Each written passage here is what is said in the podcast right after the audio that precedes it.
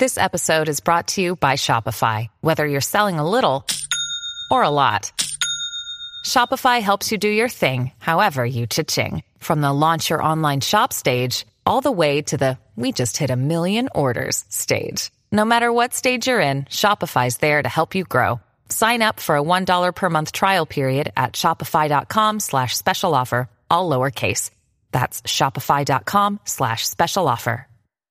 Hi, I'm Daniel, founder of Pretty Litter. Did you know cats tend to hide symptoms of sickness and pain? I learned this the hard way after losing my cat, Gingy. So I created Pretty Litter, a health monitoring litter that helps detect early signs of illness by changing colors, saving you money and potentially your cat's life. Pretty Litter is veterinarian developed, and it's the easiest way to keep tabs on your fur baby's health right at home. Go to prettylitter.com and use code SPOTIFY for 20% off your first order and a free cat toy. Terms and conditions apply. See site for details. あなたの隣人、ゆっくりレ夢ムだよ。あなたの隣人、ゆっくりマリサだぜ。ねえマリサ。空からお金が降ってこないかしら。相変わらず無茶苦茶な妄想だなレ夢ム。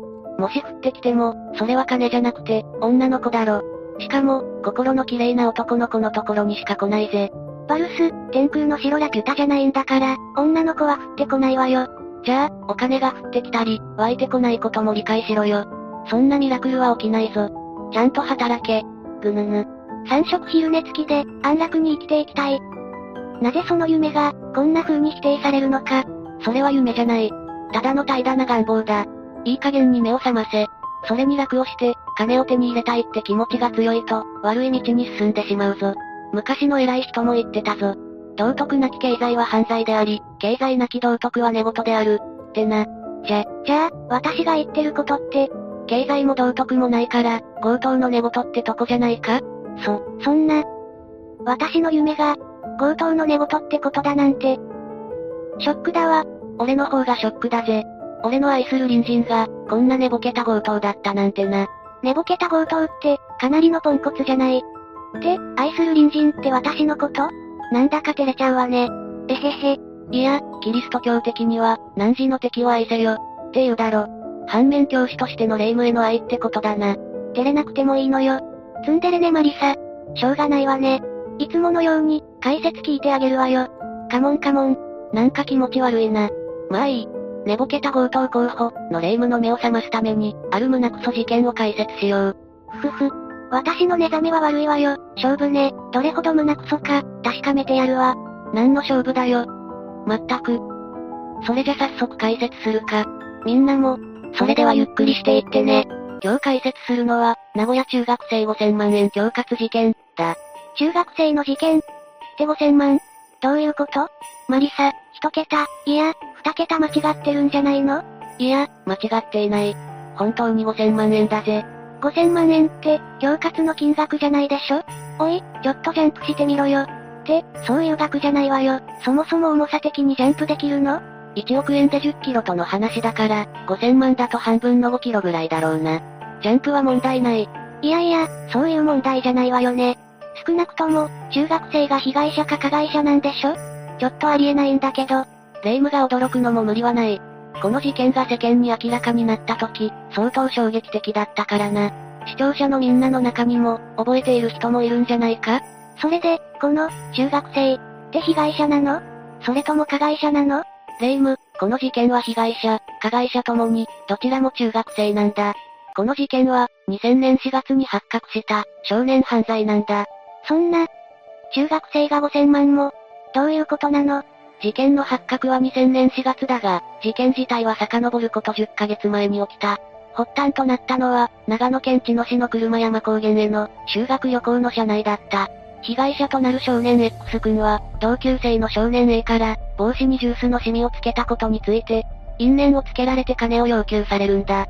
その同級生の A っていうのが、加害者ってことね。そうだ。A は X 君に対し、クリーニング代を払え、と強い言葉で脅し、怖くなった X 君は、自身の農協預金19万円と、姉のお金など、総額50万円を A に渡したそうなんだ。ちょ、ちょっと待ってよ。50万円って、飲食店のクリーニング代の詐欺でも、そこまで言わないでしょ。どうなってんの？総額だから、一度や二度じゃないだろう。おそらく、シミが落ちない、もっと高額なクリーニングをする。挙句の果てには、弁償しろ、などと、難癖をつけて金を引っ張ったんだろうな。相当悪辣なやつね。普通、そんな高額な金額持ってこられたら、むしろビビっちゃうけど、この A というやつは普通じゃない。それどころか味を占めて、何度も X 君から、金を巻き上げようと考えたようだ。これ以降、X 君は A から、金を要求され続けるようになる。いや、それだけじゃない。A は仲間も巻き込んで、恐喝を続けていくんだ。仲間って、誰も止める人はいなかったの ?A って少年はどんな家庭環境だったのかしら？まったくだな。主犯格とされるのは、少年 A とその仲間である少年 T だった。この二人を中心に、最終的には十数人の人間が、この恐喝に関わっている。類は友を呼ぶ、とも言うが、この仲間の関係性は、金で出来上がっていたんだろう。なんとこの連中は、1999年6月から2000年1月までの、8ヶ月間にわたって恐喝を続けていた。X 君が恐喝された回数は130回にも及び、多い時には1回の恐喝金額が、500万になることもあったそうだ。ちょっと信じられないわね。ありえないとしか言えないわ。最終的に被害総額は、5207万円にもなったんだ。誰も止める人はいないの？っていうか、A の家族は何してたのかしら？それに学校とか、警察はどうなってるの？当然最初の段階で、X 君と母親は、学校や警察にも相談している。ところがそこで受けた対応は、X 君と母親を絶望させることになるんだ。どういうこと？まず、X 君は A から連日脅されていた。だが、母親だけでなく、学校の関係者にも、その脅迫行為について、隠していたんだ。どうしてかしら？きちんと助けを求めた方がいいじゃない。っていうか、学校でも問題になるんじゃないの ?X 君のお父さんは、早くに亡くなっていて、お母さんは苦労していたようだ。そのため、心配や迷惑をかけたくない、そう思ったのかもな。それに、いじめ、として見られてしまうことは、本人にとっては非常に屈辱的だ。そのことを認めて、誰かに相談することは、自尊心や自己肯定感を大きく損なう。それも影響したのかもしれないな。でも学校で、おかしいって気づきそうなものよね。そんな金額持ってたら、絶対変じゃない。周りの人間も、先生に言う人もいたんじゃないかな確かに霊夢の言う通り、そういったこともあったかもしれない。だが学校は、少なくとも事件が公になるまで、いや公になっても、責任をなかなか認めなかった。そして警察も同様だったんだ。息子の状態に異常を感じた母親は、X 君を連れて、愛知県警緑署へ相談に行く。だが X 君は脅迫、いじめに遭っていることを、隠していたため、緑署の警察官はこう言ったそうだ。金は自分で飲食やゲームに使ったんでしょ？外見上怪我もしていないし、事件化はできないよ。こういう対応だったそうだ。いや、困って相談に来てる市民に、その対応はないんじゃない？少なくとも、いじめというより恐喝なんだし犯罪よ。この時点で A たちを締めとけば、そんな凄まじい金額にもならずに、加害者本人たちも、罪を犯さずに済んだんじゃないの？昔は警察は、民事不介入、という言葉を使って、トラブルや問題の解決を放置する場合もあった。特に当事者や相談者に、法的な知識がないと見ると、被害届や告訴もやめるよう仕向けることもあった。そういえば、桶川ストーカー事件も、被害届とか、告訴状の受理、相当嫌がってたわよね。ああ。あれは特にひどい例だが、捜査がめんどくさい、捜査しても不起訴になるなど、いろいろな理由からこういったことは多かったようだ。もちろん真面目に、捜査や対応をする警官もたくさんいる。特に今は改善に向かっていると思われるが、1999年だと、まだ警察の権威が強い時期よね。それだと、こういった対応をしたのも、納得しちゃうわね。納得できないけど、そしてこの警察の判断が、学校の対応にも影響する。X 君の母親から相談を受けた学校側も、警察に確認をしたようなんだ。ところが学校側が、緑署に確認すると、金を貸した借りたでは事件にならない。障害があれば事件になる、という、返答を受け取った。このことで、学校側もこの事件、X 君の問題に、積極的に関わらない、という選択をしてしまう。こうして、X 君は警察にも学校にも放置、いや、見放されてしまったんだ。そんな、そんな対応じゃ、大人を信用できなくなるわよね。それにしても、5000万円以上のお金、よく渡せたわよね。X 君の家って、資産家だったの？いやそうじゃない。恐喝されていた X 君は追い詰められ、お金を母親に要求していた。そして渡してもらえないと、暴れるようになってしまう。すさんで言ってるじゃない。母親は仕方なく、X 君の父親が亡くなった時の、生命保険金や、預貯金を切り崩して、お金を用意していたそうだ。ちょ、そんなことしても、何の解決にもならないわよ。それにお母さんを苦しめるなんて、X 君はどういうことかわかってるの？それだけ追い詰められていたんだろうな。中学生ということは、学校を辞めるわけにもいかない。学校や警察は何もしてくれない。X 君は孤立し、他人を信用できない、そういった状況に追い込まれていたんだろう。そしてそれをいいことに、A たちの行為は、どんどんエスカレートしていく。A たちは X 君が、タレントの、グッチ雄三さんに似ているという風に見立て、グッチ金融、と馬鹿にしていた。そして自分の預金口座から、金を引き出すような感覚で、X 君から金を脅し取っていたんだ。なかなかのクソね。まずはグッチ雄三さんに謝って、それにしても、よくここまで、ひどいことができるわね。それにそんなにたくさんのお金、必要ないでしょ？中学生なのよね？何に使ったの ?A たちは X 君から恐喝した、約5000万円のほとんどを遊興費に浪費していた。オメガの腕時計や、アルマーニのスーツなど、ブランド品を買い漁ったり、交際相手の女性とに、X から恐喝した金、と、大金を見せびらかしたりしていたんだ。まったくだな。しかも交際相手の女性にも、数万円単位で、お小遣い、として現金を渡していた。さらにはパチンコやゲームセンター、カラオケや風俗店などに使っていたそうだ。ふ、風俗店？中学生よね？行かれてると思うぜ。驚くことにこの A たちは、学校への登校や、ゲームセンター等への移動などに、タクシーを使っていたそうだ。A たちは、携帯電話にタクシー会社専用の、電話番号を登録していて、タクシーを運転し付きの車のような、軽い感覚で電話で呼び出しては、頻繁に移動手段として利用していたんだ。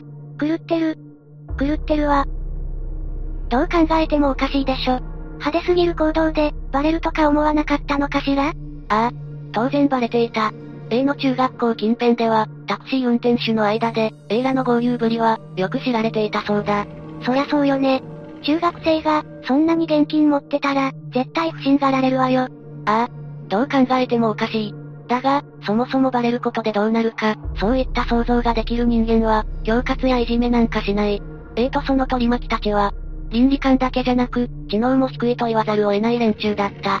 だがその暴走を許してしまったのは、学校や、警察の対応にもあるだろうな。そしてその暴走は止まらない。1999年10月には、食い倒れ旅行、と称して、大阪まで行っている。そしてフグやカニなどの、高級料理を食べた後に、ブランド品を買い漁り、さらには大阪と名古屋の往復に、タクシーを利用するありさまだった。もはや、言葉もないわ。要求する金額も上がっていき、さらに A たちは恐喝だけではなく、X 君への暴行も過激になっていく。理由もなく鼻が骨折するほど殴ったり、タバコの火を押し付けるといった、暴力行為も行っていたんだ。そして無理やり A たちは、X 君を連れて旅行に行き、そこで凄惨な暴行を加えた。結果、X 君は入院するほどの大怪我を負ったんだ。入院するほどって、もういじめとかじゃないわ。ひどすぎる。このままじゃ、命まで奪われかねないわよ。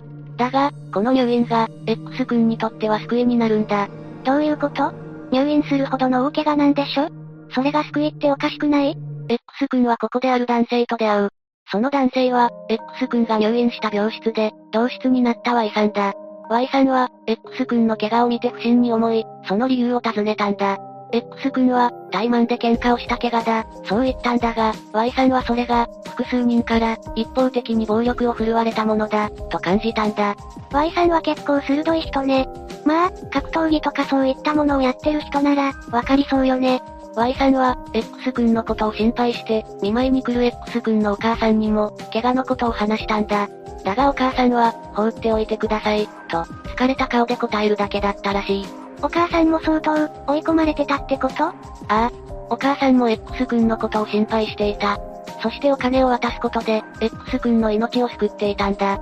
この時、お母さんはお金がなくなったら、X 君と一緒に、とまで考えていたらしい。そんな、そんなことしたらダメよ。人間は追い込まれると、正常な判断ができなくなる。警察や学校に、何ら対応してもらえず、X 君もお母さんも、追い込まれ絶望していた。だから Y さんの話も、彼らには届かなかった。だが、X 君が入院して、金が受け取れなくなった A たちは、ついに病院までやってきた。自分たちでやって、ここまで来るなんて、下手な犯罪者よりよっぽど悪質ね。全く救えない連中ね。A たちは X 君を病院の屋上に呼び出し、恐喝を行おうとした。だが X 君の様子を見て、心配していた Y さんは、X 君と A たちの後を追い、その現場を抑えるんだ。そして A たちを一括し、追い払ったんだ。やったわ、すごいじゃない。Y さんいい人ね。ああ。そしてこの一件以降、X 君は Y さんを信頼し、少しずつ A たちから受けた仕打ちを、Y さんに話すようになったんだ。よかったわ。って、でも、問題は解決していないのよね？退院したら、また元に戻っちゃうんじゃ。いや、Y さんは行動的な人だった。そうじゃないな。男気のある人だったんだ。Y さんは X 君とお母さんを説得し、戦う力を持つよう、励ますんだ。Y さんは学校にも電話したそうだ。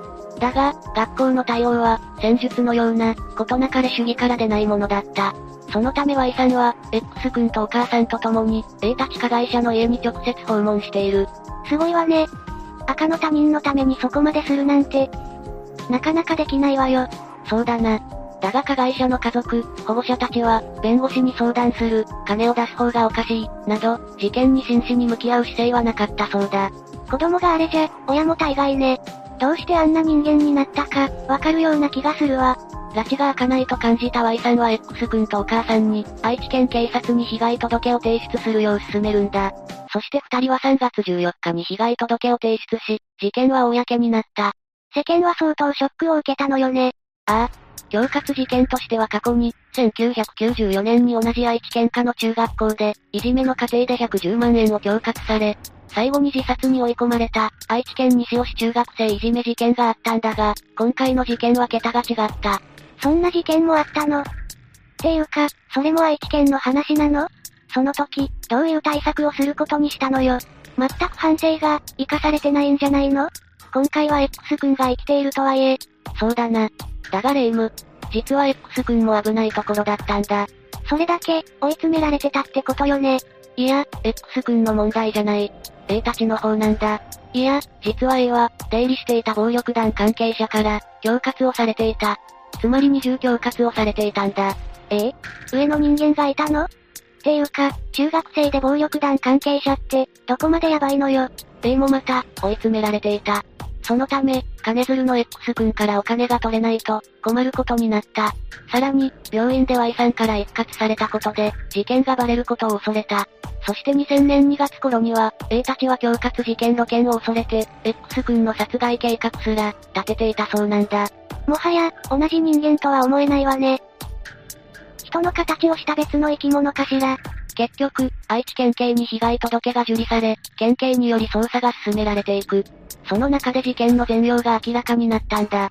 そして4月5日に、市販の少年 A と、少年 T、少年 C の3人が逮捕され、5月までに計15人の少年が逮捕された。そんなにどんだけ、悪が揃ったのよ。本当に類ともね。8月末には名古屋家庭裁判所が、少年15人のうち、9人に中等少年院送致、残る6人に保護観察の保護処分を下している。いやいやいや、これ、市販とか刑事裁判でいいんじゃない？絶対反省しないやつよこれ。少年院とかで構成できるのかしら？霊夢の心配はもっともだな。そしてその心配は現実のものになる。市販の A と T は、その後も関係を続けていた。そして、ある事件を起こして逮捕されるんだ。2006年2月13日、名古屋市南区にあるのパチンコ店駐車場で、約1200万円を強奪する事件を起こす。逮捕されたのは、青山洋介と辻直樹だ。彼らは全く構成していなかった。あれだけ甘い汁を吸ったんですもの。そう簡単に根性は変わらないわよね。2007年3月30日、名古屋地裁は主犯格に懲役7年6ヶ月、副主犯に懲役5年6ヶ月の判決を下した。この事件は元店長だった人物が、辻に強盗の話を持ちかけ、それに青山が加わったそうだ。ここまで来ると、また何か犯罪をしそうね。強奪って言うけど、強盗でしょ？もっと重い刑でいいと思うんだけど。おそらくこの二人の構成は難しいだろうな。もう刑務所から出てきてると思うが、今は何をしているのか。ほんとね。あ、そういえば、警察とか学校の対応もひどかったけど、問題にならなかったの？当然問題になった。学校については事件当時、生徒数千三百人で、市内で一番大きい学校だった。そして事件当時、その中学校では、生徒同士のトラブルが頻発していたんだ。1300人で3学年ってことは、1学年400人ちょいだから、およそ8から10クラスだな。相当のマンモス中学ね。それじゃ、校長とか、教頭なんかの管理職の人、全部見れないんじゃないの？そうだろうな。だが X 君やお母さんにとって、それは言い訳にできないだろう。学校側は事件発覚当初、マスコミの取材に対し教頭は、入院したことは知っているが、いじめや暴行を受けてのものかは把握していない、と答えている。また校長は4月6日の記者会見の席で、ちょっとわからない、把握していない、と、事件についての質問に連発したんだ。まあ、わからないわよね。そもそも、報告があったのか、問題にしないような、そういった状況もあったんじゃないの？その可能性はあるが、この校長は、X 君へのいじめについては、なかったときっぱり答えたそうなんだ。いや、わからないなら、わからない。って正直に言いなさいよ。この後に及んで、何言ってるの？まったくだな。当時の学年主任は、事件についてこう語っている。修学旅行の一件で、いじめに関して薄々気づいていた、とな。その時に問題化して、対応していれば、なんとかなったんじゃないの？その可能性は高い。だが、おそらくだが問題が頻発する学校内で、問題化したくなかったのかもしれない。さらに学年主任は、その後の指導について、きちんとやっていた、精一杯やった、と、述べているんだ。ちょ、きちんとやってないから、こうなってるんでしょ？これじゃ X 君が、学校を信用しなかったのもわかるわね。結局2000年6月13日、名古屋市教育委員会は、給食中の全校長が減俸、教頭に戒告の懲戒処分、教員4人と市教委事務局長らも、文書訓告や口頭訓告と処分されたんだ。また被害届が出されて捜査が進む中、2000年3月末に、X 君の元担任だった女性教諭が、一身上の都合で退職している。担任は責任を感じたのかしら？そうかもしれないな。荒れた学校で、女性教師は相当大変だろう。どういう状況だったかはわからないが、少なくとも学校を相談を受けている。担任だけじゃ対応や判断は難しいから、学年主任や教頭は、その内容を知っていたかもしれない。そうなると、担任の判断って、ああ、おそらく担任の意見は、なかなか通らないだろう。ただでさえクラス運営が大変な中で、大勢の先生たちに根回しして、X 君を助けることは難しかったのかもな。まあ当然、X 君やお母さんには言い訳できないがな。そうね。学校は今は、かなりいじめ問題に取り組むようになったけど、昔は、当事者の問題だから知らん、って感じだったわよね。そうだな。あとは警察についてだが、特に処分はないようだ。え？最初に警察が頑張ったら、こんな事件にならなかったのに？ただ、相当世間から、バッシングされたようだ。まあ、当然かもしれないな。ちょっともやっとするんだけど。まあこれでわかったろ。レイム、お金を欲しがるのはやめろ。いや、欲しがってもいいが、ちゃんと仕事しろよな。そうね。こんなイカれた人間にならないためにも、ちゃんとまっとうに生きていくわ。霊夢が分かってくれて嬉しいぜ。これで、一安心だ。三食昼寝付きは厳しそうだから、三食まかない付きの仕事を探すわ。昼寝は諦めるわよ。違う違う、そうじゃ、そうじゃない。大丈夫よマリサ。世界は広いわ。日本になくても、世界のどこかにはきっとあるわ。必ず探してみせるわ。その努力を違う方向に向けてくれよ。じゃ、これで今日はおしまいね。ああ、みんな、今日の解説は役に立っただろうか。